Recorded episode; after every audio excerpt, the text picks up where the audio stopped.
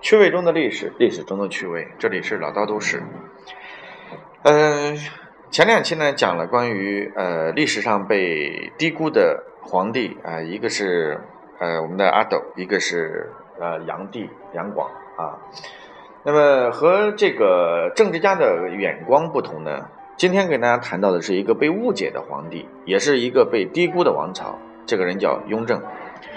前几年曾经拍了一部影片叫《雍正王朝》啊，那部影片呢，实际上有一些为雍正所扶正的意义。我们都知道，在整个清朝历史当中，雍正他这个只是统治了十三年，呃，其实是个比较短，他的统治时期是比较短的。但是呢，雍正在位时期却是历史上面啊被误解、谜团也最多的皇帝，包括他的继位是一个谜团，然后他的死也是一个谜团，甚至还出了像吕四娘入宫盗杀的这种概念。和他这个康关键问题是，这雍正呢，其实也有一点点郁闷啊，因为他的父亲是康熙。康熙在为这个纵横捭阖，开创了一个伟大的帝国。你说他这，你说这个这样的父亲在下面守成这样的帝国，其实特别难。他的儿子呢，又是他妈乾隆。你说乾隆呢，正好是康乾盛世，所以弄得中间这十三年呢，他他妈的好也不是，坏也不是，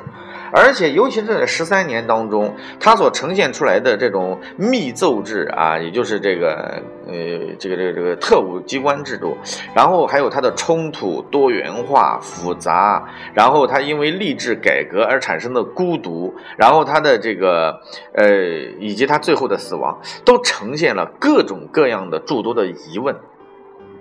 所以在两个盛世巨人的夹缝之间，这十三年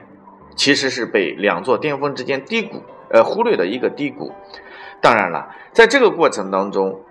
我为什么今天要去讲讲雍正？不管他承担多少的骂名、罪名，被各种文人所讥讽，但是恰恰是他作为政治家的一个远光、一个眼光和他的格局，奠定了这个乾隆盛世的一个来临。如果没有他的励志的改革，如果他没有大清廷、大清朝这个所有的这个机体当中进行外科手术式的这种打击，那么他的儿子乾隆就不可能去承担盛世的这个一个概念，所以他应该是起到一个非常好的承上启下的作用。他在承上的时候，实际上康熙，然后虽然成为中国历史当中啊最非常这个厉害的一个帝王，然后呢也是功绩非常庞大。但是，确实他给他儿子留下来的常年征战以及内交外困当中，然后留下这个摊子，以及长期的这些呃八旗子弟汉旗汉满两对立的这种状态，让他在整个吏治方面和他的管理机构方面过于庞大，而且贪污丛生。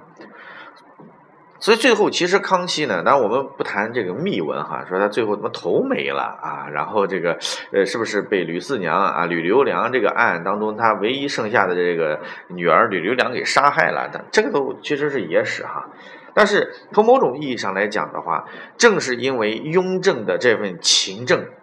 他十三年历史当中，他的后宫的妃子是最少的，然后他在前朝去办公时间是最多的，然后他是最。